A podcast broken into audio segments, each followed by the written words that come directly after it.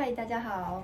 嗨，呃，其实我今天也是本来要介绍一本新书给大家，但是啊，我看完之后呢，其实应该说今天的主题是比较两本新书给大家。那怎么说呢？因为其实这个礼拜啊，有新出了一本书哦，这个叫做《床上》。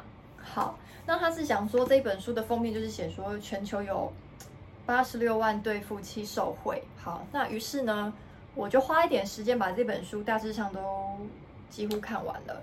好，那 可是我看完之后啊，我觉得，呃，这本书有点糟糕。嗯，我要说的糟糕的地方是，它这个里面呢、啊，嗯，有一些观念，我觉得讲的讲的太太过时了。对，所以例如什么呢？它里面呢，一直在鼓励大家不要同居，不要婚前性行为哦。当然，我觉得这个是自己的选择啦。但是他讲了很多东西，就是标榜说，呃，婚前性行为跟同居啊，其实是会造成很不好的影响跟后果。他甚至于还去找出了一些不知道从哪里得到的数据哦，去佐证他说，如果你有婚前性行为，或者是你有婚前先同居的状况之下呢，呃，会。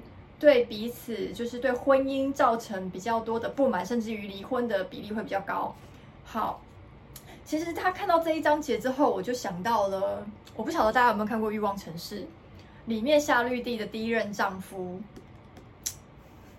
夏绿蒂就是黑头发、绑马尾的那一个，长得比较甜美的那个女生。嗯，她的她结她在影集里面她结过两次婚。好，第一次婚姻的那个。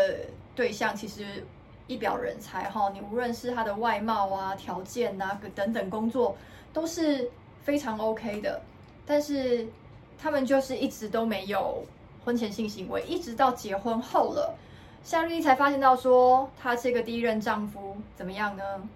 是应该算是不举吧？对，就是反正就是他们的性生活是非常非常不协调的。对，那当然就是这本书里面一个论点，就是倡倡导，就是说性生活的美满其实是对婚姻来讲是非常重要的。OK，这个东西毋庸置疑。我觉得无论是在伴侣关系上面，或者是婚姻关系里面呢，性生活这是非常需要协调